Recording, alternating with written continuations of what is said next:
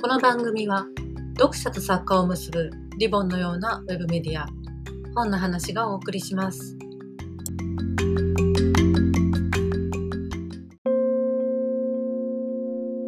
文春文庫翻訳の部屋突如立ち上がりました翻訳の部屋、えーお送りするのは文春文庫局長の大沼とえー翻訳出版部の部長の長島でございます。よろしくお願いいたしよまろしくお願いしますさあ、えっと今日はですねえー8月に刊行されました「魔術師の箱」というですね、えースウェーデン北欧ミステリーの女王と言われているカミラ・レックバリとレンタリストなんですねヘンリック・フェキセウスの共著というミステリーなんですが、これがもう超絶に面白いのでこの魅力を皆さんにお伝えしたいと思いまして急遽この部屋が立ち上がったわけですけどもこれはけど驚いたね俺は。それはどの辺でこれはねエンタメ各あるべしっていう要素がもうこれでもかこれでもかと入ってる確かまず冒頭でつかみ 次々に起こるこう猟奇的なシーンも含めた事件の展開の速さあと登場人物の魅力そして数々のまた音伝返しの驚きすごいねこの人はと思ったけどすごい人なんだね実際にねに。そうだ、このカミラ・レックバリさんって、いや、本当スウェーデンミステリーの女王みたいには、え通常こうやって勝手に日本が作るケースが多いんですけど、こういうやつって。これ本当にこう言われてて、ただスウェーデンでは大、大ベストセラー作家で、パパラッチがつくほど有名なんですよ。美人なのかな結構ね、ゴージャスな 感じの、まあ、美人ですよ、そういう意味では。美人うん。なので、だからその、やれ、やれ痩せたとか太ったとかね、そのことまで言わそんれなちゃスうぐキらャンい、ダルにもなるぐらいのもう、週刊誌の左トップぐらいそうそうそうそうそうそうそうそう。 へーなんですってそうなんだだからで、まあ、実際この本もスウェーデンでもう出てるんですけど、当然。はいあの、もう20万部かな。で、スウェーデンって1000万人ししかいないので、人口。ああだから東京だけで20万部みたいな感じの勢い。34の言語、36カ国。すごいね本当にもうアラビア語から、ブルガリアとかね、エストニア、等々、もう世界全土で訳されてる勢いですよ。レックバリとこのヘンリック・フェキセウスの今日ちょっとのはこれが初めてが初めてです。なんですよねなんかこのフェキセウスさんの方もなんかスウェーデンってめちゃめちゃ有名な人らしくてメンタリストなんですけどこの魔術師の箱の後書きに翻訳者の富山さんが書いてらっしゃるんですけどフェキセウスさん本当テレビでおなじみスウェーデンで、っていう人らしくて日本でもね出てるんですよこの人の本嫌になるほど人の心がわかるとかね読めるかメンタリストとしてでしそょうそうだからその人の心理をどう操るかとかねそのビジネスにどう生かすかみたいな本実用書なんですけうどんそうそういう意味では本当にあのそっちでも一,、まあ、一流と言っていい人なんだと思うんですよね林修的な存在それと違うような気がするんですよね。もともとこのフェフェキセウスさんもキッズ師だったらしいんですけど、あキュースそとうの境目だからミスターマリックとかね、昔で言うと、あそれだけ若い人知らないと思いますけどなるまあ、おじさんにはわかると思うんですけど。ほどねプリンセス天候とかねそうそうそう。プリンセスってちょっとあんな 派手なことやらないんだ知ら ないけけどなるほどねだからその、これが、あの、レズシの箱シリーズの第一作になるんですけど、ええあの、主人公コンビになってて、片方が女性の刑事で、はいはいもう片方がそれこそメンタリスト技術技術もやるメンタリストみたいな感じなので完全にそのもともとまあ大ミステリー作家のレックバリ本人と、えっと、メンタリストの、えー、フィキセヨシさんの方とこのそれぞれのなんだ著者のキャラというかが投影されたコンビ主人公になってるなっていうのは簡単に内容紹介をしますと今言ったような女刑事美人女性刑事ミーナっていうのと国民的スターのヴィンセントヴィンセントまあ、この2人が主な主人公で副総班がまあ設置されてるわけですよねそこが追っかけてるこう謎の事件っていうのは非常に猟奇的でマジックの道具を使ったような殺人が起きてでそれが連続殺人化していくわけですよねその謎を解くためには民間の知恵が必要だって言ってこのヴィンセントに声がかかりこの2人が事件を解決していくっていうと普通にこうしちゃうんですけど ね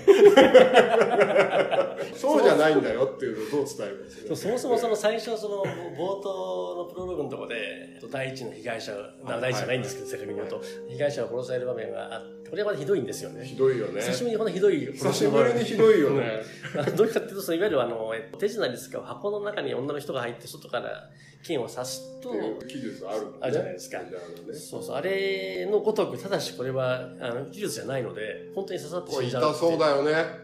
そここの痛さ加減が素晴らしく描けてるよそうね。ねあの板を貫いて切っ先が出てきてそう体に入って止まんないみたいなそうそうそうそうそこれ嫌なんですよう。ねで僕ね感心したのは実はそこのエグさもなんですけどこの殺された女性の背景っていうのがすごい短い行数だけど描かれてて過去の恋愛とか大事にしているものとかなぜ急いで帰らなきゃいけないかそうとそうかそうそう生活ぶりとかそれが程よく入ってるのね2ページぐらい全部書いてありますそよねうだからこの子死んじゃうんだっていうところに感情移入できるのねわかりますで俺この本のすごいのはほどほどに人物描写が入ってるじゃないうんうんうん人物の深みの入れ方うがうそんな重く重いんだけどいろいろ重いんだけどこの人物にそれぞれ興味が持てるし死んでほしくないと思えるしうんうんうんこいつ死ねばいいのになとか思えうんいるま すね 人もいるじゃないそこのやっぱさじ加減がベストセラー作家ってこういうことかしらアイディアも素晴らしいんだけどっていうとこ感心するんだよねキャラはそそもそもこのいわゆる探偵コンビの2人からしてもなんかこ濃いというかねあのだから女性刑事のミーナの方はもう異常な潔癖症はいはいはいで、で最近が見えんじゃいないかっていうぐらいそうそうそうだももうんね服もだって家帰ってきたら全部脱いで捨てるわけないのやつ確かね であのそうマイストローは当たり前だもんあそうそうそうそう当たり確前だもんかにで映画館とかでフライドポテトかなんか食えないみたいあなあはいはい、はい、不衛生だからうん俺おかしいのはこれコロナ前に書いてたんですよヘリクバリさんたちあはいはいはいであのいくらなんでもこのキャラ怖いいくらなんでも消毒なんてねって言われてたらしいんですけどコロナになっちゃったんでみんな手のひらを 返してちょっとあのリアリティがあるそうそうそうあるだから日本が羨ましいって書いてあったもんねあそうそうそうそうそうまマスクみんなしてマスクみんなしてるの嫌がんないからねそれだからコロナ前に書いてるわけでしょそうそうなんですよおーすごい面白いなと思ったねでまた彼女がその本人も言ってますけど女子の中の作中であの頭の中で考えてることと喋ることの間に扉がないみたいな何でも思ったこと言っちゃうんではいはいはい空気読まなくて空気で読まないねそうでみんなはにい嫌われちゃったりとか浮してていてる存在だよそうそうねそうでたんだけど初めてこの特捜班でね自分の居場所ができたみたいな感じになってて、犯罪捜査とそのメンタリストとのあのコンビのもろもろの活動を通じて彼女が自分の生きづらさを克服するというかうん立ち向かってるみたいなとこはそこはいいんですよね言えないけど最後とかすごいもんねこの潔癖症をこう生かすかっていうねそうそうそう俺俺でも嫌だよみたいなそうそううわーみたいなのあるよねこれそうあそこはあそこが見せ場といそうこかねは見事だよねいやうまいですよねうまい追い込み方がうまいそうそうそうでなんかねうまいと単純に言い切るにしてはちょっとなんと過剰というところがあるんですけど、真に迫るというかねなんかはみ出しかねないような濃さがあって、あるある鼻につかないうまさがねそうなんですよ本気で書いてる感じがちょ本っと気するでって書いてるいうのあかりえるなと思ってでその美貌の刑事と有能なメンタリストのバディっていうとまあヴィンセントってメンタリストもこれ問題児だよね頭はすごくいいしメンタリストとしてはものすごい才能で要は人の動きを見てその人物の心理とか何か残したものからねこう思考を読み取るみたいなすごい能力なんだけどスーパーマンに見えるけど私生活ぐちゃぐちゃでしょこの 人久しぶりにこんなオタクの人とこういうことかみたいな ねダメな男だよねこれ子供が3人ですよねあの大学生の長男と、えー高校生の女の子とじ次男が、まあ、ちっちゃいはいはいはい中学生前ぐらいですよね、がいるんですけど奥さん2人目でこのこいつ何がひどいかっていうと前の奥さんと別れて前の奥さんの妹と結婚するっていうねもうひどいですよ本当なんだみたいなそもそもひどいしそんなに抱かれたくないじゃないですか我々も。そりゃ家族仲も険悪になっていくよね で断るごとにまた妹も怒るわけですよね。妹ちゃん、現奥さんが。で妹があなたは実家に行ってくれないとか言うんだけどこれは向こうのお父さんは許さないよねこんなやいや、行つかないですよ。 無理。さあ、還暦からなんか、お父さんの誕生日からかかるみたいな話そだう。そうそうそうよくい言やう行よかないなと思うよしやのにしかも前の奥さんと会ったりするんですそよ。うそう途中で一ここ回ね。も最悪だそようね飲みに行ったりなんか飲みにして対してね ダメな有能なんだけどダメなダメ具合がやっぱちょっとねそこにけどちょっと読んでる側として感情移入していくんだよね徐々にね多分いろんなところで感情移入の、いろんな読者にとって感情移入の、なんだろうな、とっかかりが多分ああるって、その妻とめんどくさい格好とか、妻の実家に帰る関連問題があると、おじさんちょっと来るものがあるし、で、彼女の生きづらさとかって、やっぱ結構ああいう、あの友達とも行かないとか、空気読めないって言われたみたいなのも結構あると思うんですよ。みんなの方、その刑事の方ですけど。いや、なんだろうね。だから、ミステリーの本筋、まあ事件次々に起きてって、これがどうなのかって筋なんだけど、それの書いてないヴィンセントの家庭の問題とか、あとまあミーナの過去っていうのもあるんだよね。その辺読んでても楽しいよね。また比重とすると大体半々ぐらいですからね、そのいわゆるミステリーとかうん捜査のパートとうん、私生活パート多分半分ぐらいなんですけど、大体同じぐらい面白いっていう。面白い面白い。あと、こうミーナのこの特捜班の面々っていうのも、これもなかなかに、生活集があるよね。必要以上に濃いんですよね。必要以上に怖い。だから俺けど初めて見たよ。あの、捜査会議で眠ってる理由が、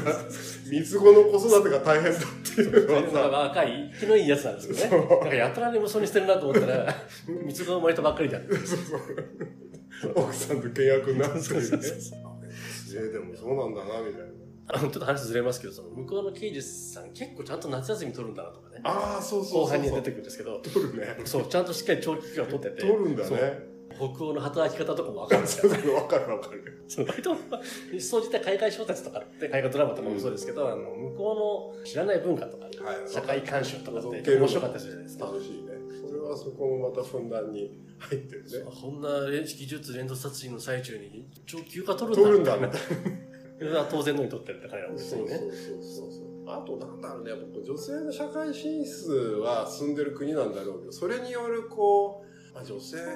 ならではの働きに憎さとっていうか、まあ、疲弊の度合いとか、はいはいはいなんかその辺もよくできてると思うんだよね、ミーナもそうですミーナの上司もそうだけど、はいはまあそれぞれ例えばやっぱ女性特有のさ妊娠の問題、うん子供でそれができるできないそこの夫婦関係の問題けど働かなきゃいけないで組織の中の地位みたいなはのいがはいはいなきゃいけないみたいな負担その部分とかもそんなに積極臭くなく入ってるし、やっぱそこは僕の方が進んでる分僕らの世代か、まあ、僕もちょっと若い世代が抱えるであろう、うんうんうん女性の問題みたいなのがあるし、まあそうしてみると総じて男はどうしようもないか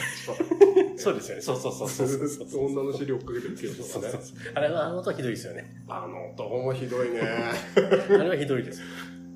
本当にひどいけど最後けどそのみんなひどさがうまくねこうそうするというかこうそうするから見事だもんだねそうこの話はねよくできてるんですやっぱうまい本当うまいなっていうのは改めて思いますよすごくもう上下巻なんですけどみんな飽きさせずにうん一気にね読ませてくれますねこれはねそうそうそうやっぱりね犯人にびっくりしたんですよゲラで読んでてあ犯人ねこいつだったんだみたいになっちゃっ あそてだ犯人に出会うまでの過程というかさあこの人こういうことで絡んでたのねそうそみうたいそうなそうそうそうそうそうなんそうなんですよ。あそうそう手前のありありますよね。うんあのーまあとあるね、うんとあることをしたとある人が、うんとある人だったっていう。そうそうそうもうなんかカードがパパパパパパパってこう裏返っていく感じそういったなんか豪快に細かいことを気にせずにエンタメやってるように見せながら結構緻密な伏線が引いたったりするんですね。序盤の方からす。るするあとねぜひ犬好きには読んでほしいねこれいい犬がいい味出してんだこいいれ犬なんですよあれ。犬があのベベテランのね渋いね。よくよく出てくる系の刑事がいますけど、あれとの絡みとか絡みとかいいよねそうそうそうまあ、動物好きが喜ぶかどうか知らないけどいいですよね。よこれ猫派なんだよね。猫派だから犬派の人もいいと思うそうねあのそもそもだって最初の段階でそのこの潔癖症の人に「犬飼えんのかよ」って心配があるそうそうそうそうサスペンスが生まれるじゃないそうですそかうそう。 毛とかあどうんすだんけだ徹底的に潔癖にしてるとね。毛だらけになっちゃうけど大丈夫と思うんですけど、まあ、一応解決策が出てくるそうそうまあ、その辺含めて。で、くまりさんはあれですね、集英社で今までは単調ですかね。出そうてでてす、これもまた人気シリーズだと、そのエルクパトリック事件簿。そうなんですこれもあのやっぱコンビで、えっと、エリカっていう方は女性の作家かなであのパトリックっていうわ若い刑事イケメンの刑事が出てくるシリーズで後になるとこの先結婚したりするんですけどそれのシリーズが、えっと、もう10冊ぐらいかな10作ぐらい出てて映像にもなってるんだね、ちょっと知らないけど。でこれもだから本当にあの彼女の最初の出世作というかあの世界中に出てったのはこれで、えーこのシリーズで実は言うと北欧ミステリーという文集にやるの初めてなんですよああ、そうか。フランスもドイツもあのなんだ中国中国もあるし、えー、とスペインかスペインも出したことあるんですけど僕は初めてでうんなんで北欧に注目したの翻訳部長として。でもまあ北欧はそうそうやらなくちゃなとは思ってたはいたんですよあーその今北欧ってある種主流と言わないま言われるまでもその重要な柱はいえーはいはい翻訳ミステリーのっていうものの中の大きなあれなんでやらなくちゃいけないなと思ったんですけどなかなかそのこれぞというものがなかったっていうのがあってやっぱりあとねやっぱり清く正しいエンタメみたいなのをやりたかったはいはいっていうのもあったんですよその例えば文学性だったりとかすごいとんがってるみたいなうんので例えば年末のランキングとかに入ってっていうのは、うんまああの今までいくつもやってきたんですけどで、まあ、それある意味早い道でもあると思うんですね今その役ミステリーを成功させる上ではただそのやっぱりみんながその審査を楽しみにするようなうん。真ん中の、えーシリーズエンタメというか、うんはやっておきたいなと思っていて、そういう意味でも、あの、やってみたっていうかね。なるほどね。一応三部作なんだよね、こはい。れ。ね、続編も。そう、2作目はもう、カルトっていう、もう出てるのかな。で、翻訳も始まってます。なるほど。これも、そのミーナとヴィンセントそうです、そうでのは、す。そう、あの、これの魔術師の箱の2年後だったかな。ちょっと時間経ってるらしいんですけど、でもう一回その2人が組んで、出るわけですね。で、まあ、タイトルからするとカルトなんで、宗教そういう感じなんだやよつねでしょうね、きっとね。今出たらちょうどいいかもしれないね。そうなんですよ。それは ね、なかなかね、そうもいかないんですよ。そういかないよね。そりゃそうだ。まずは、この、ワイスの箱を読んでいただいいてや。これ本当に余計な前提条件とか文脈とかなしで本当面白いっていう素直に面白いって感じのものだと思うんですよ、これ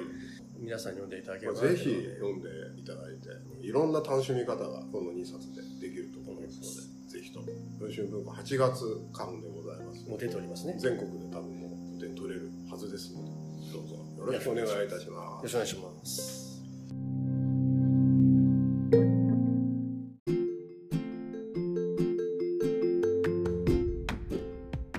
皆さん翻訳の部屋いかがでしたでしょうかこれからも翻訳ミステリーのおすすめ作品を楽しくおかしく紹介していけたらと思っています今回の新番組面白いなと思ってくださった方はぜひ本の話チャンネルをフォローしていただけましたら嬉しいです本日はお聴きくださってどうもありがとうございました